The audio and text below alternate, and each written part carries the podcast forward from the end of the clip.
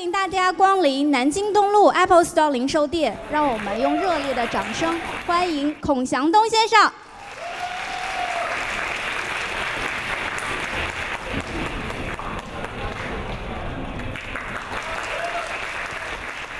呃，大家好，大家晚上好。今天呃，借这个非常华丽、非常棒的地方，跟大家交流一下我孔祥东四十四年的这个人生历程。音乐对我来说意味了什么？我认为音乐应该能够帮到我们今天的中国人什么？前面说到孩子，其实我们在上帝、在佛祖、在真主面前，我们都是孩子，我们永远是孩子。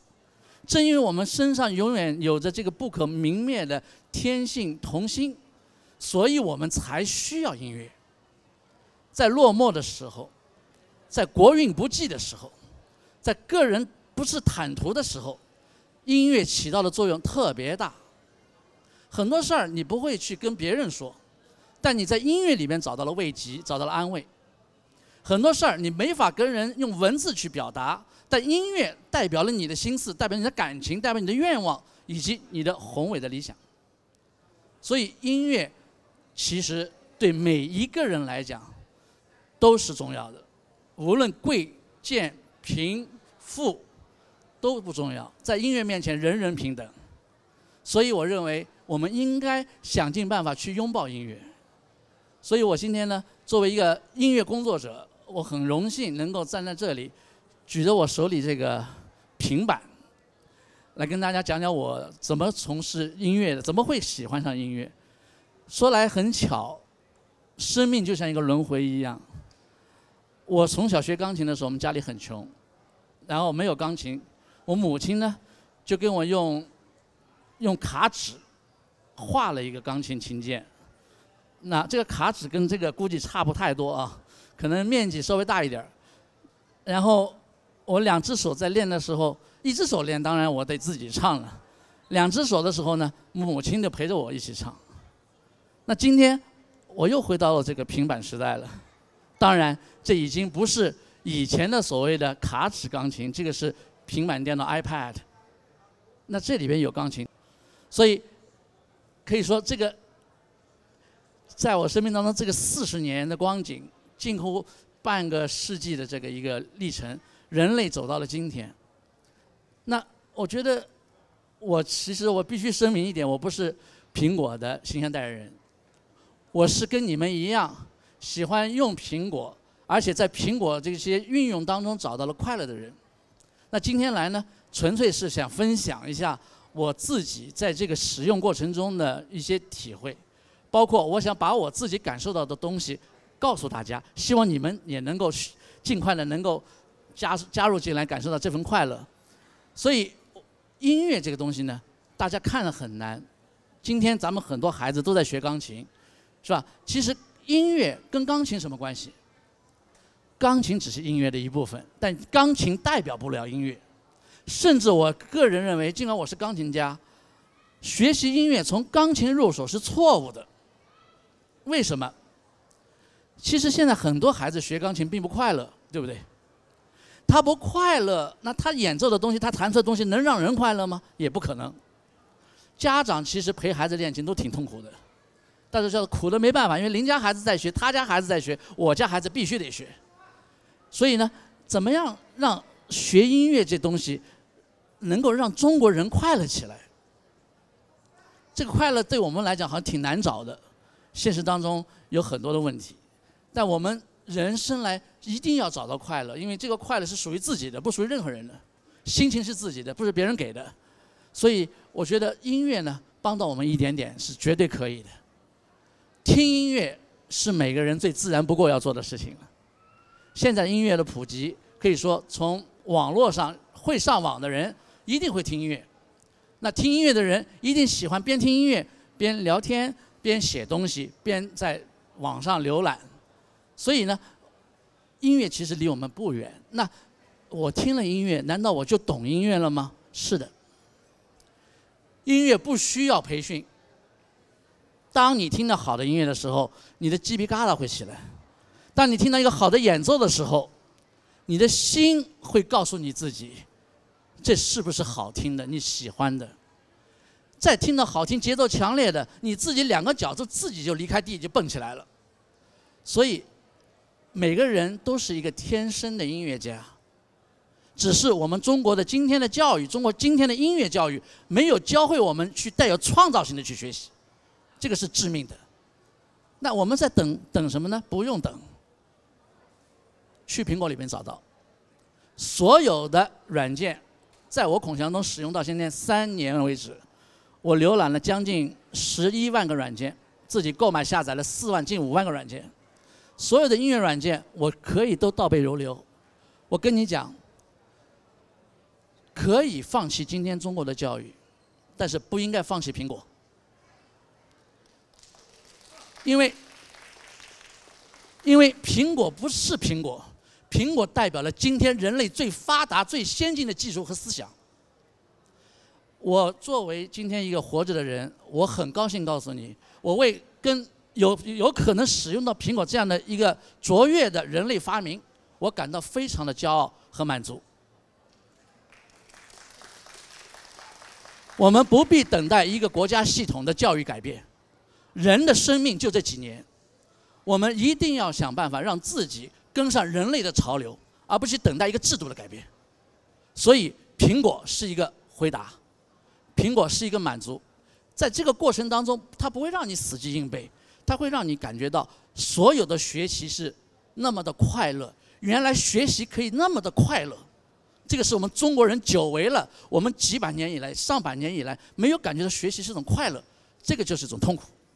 所以，在我自己从事中国教育的十四年当中，我接触了早幼教，接触了普及教育，接触了文凭教育。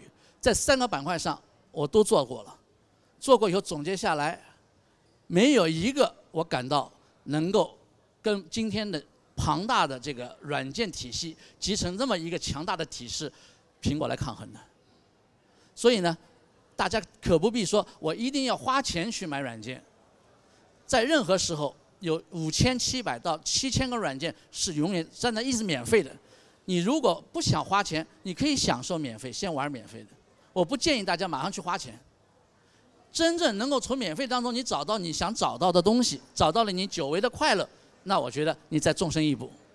所以，在我自己教学过程中，尤其跟孩子打交道，我觉得孩子是什么呢？不会撒谎的，他没有接受过我们大人的虚伪，他也没有我们的这个假面具，所以孩子是最可爱的。如果你痛苦的时候呢，我建议你。欢迎你到我们孔祥东音乐幼儿园来走一走，来看一看，来感受一下。因为孩子的笑声就是磁场，孩子的笑声这个磁场波无异于是天堂般的。为什么？因为人间没有这样的磁场，那么无邪，那么真实，那么可爱，那么的纯净。所以在这样的氛围当中，你一一一定会感受到你所有的苦痛、烦恼、忧愁会刹那间没有。哇，吃止痛药还没那么好的感觉，相信我。所以，在这个过程当中，我总结出来，做教育一定要真实。不是一个真实的人是做不了教育，不是一个真实的民族就没办法有好的教育。所以我们要真实，怎么样真实？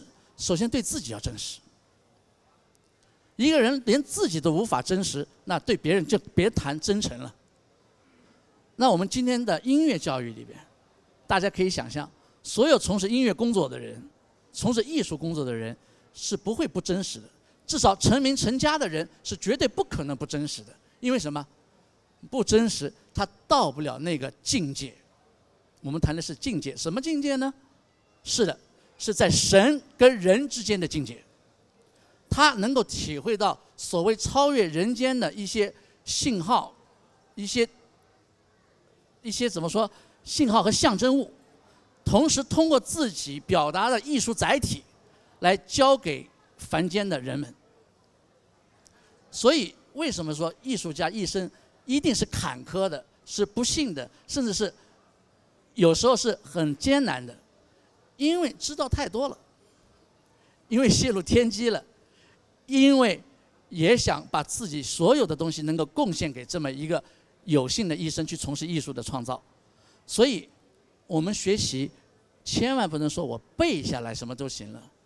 我们觉得要用音乐的灵魂去洗刷自己的灵魂，这个才是学习。怎么洗刷呢？那就不是模仿。我们现在有很多模仿秀，要有超女这个比赛那个比赛，模仿什么？模仿是可以的，模仿是第一步，但模仿以后不能够升华，他就是个匠人，他充其量就是个 copycat，模仿机器。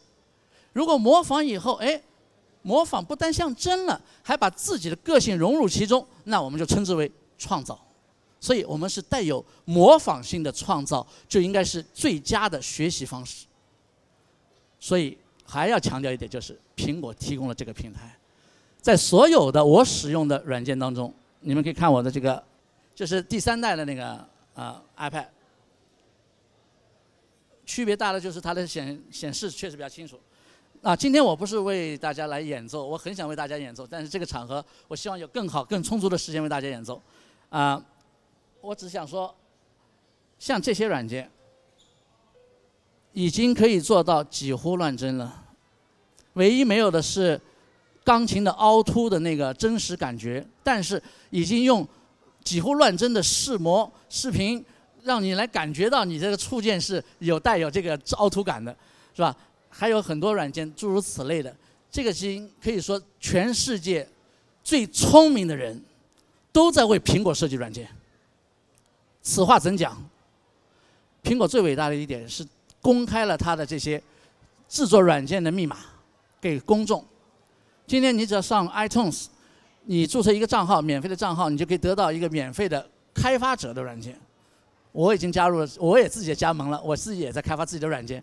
我觉得这是一个多可爱的世界，每个人有份参与，人人平等，全世界人都一样，无论你来自阿富汗、来自洪都拉斯、尼加拉瓜还是中国。任何地方、任何地球的角落里，你都可以成为苹果软件的一个开发者和创造者。这种平等，人间未有先例。以后有没有我不知道。这种机会，大家雀跃不止。在我们这个国度以外的国度，许多人已经把苹果作为他平时使用的工具，已经不是一种奢侈了。当然，在我们国家，因为工薪的差距。因为薪酬的标准各方面等等的原因，大家还把它视为奢侈品。但说实在的，如果去真正的走进苹果，知道它的软件是什么样的时候，你就不会把它当为奢侈品了。你就不会再认为，哎呀，我这个手机苹果手机不用了，我去送人。你去看使用苹果的人，很少把自己手机送人的。为什么？这个个人的感情太深了。所以。我相信今天在座的使用苹果的很多朋友，可能赞同一些我的意想法和讲法，但是呢，总的来说，还是一点，试试看，让自己走进苹果，会不会后悔就看你自己。谢谢。谢谢大家给我这个机会，谢谢大家。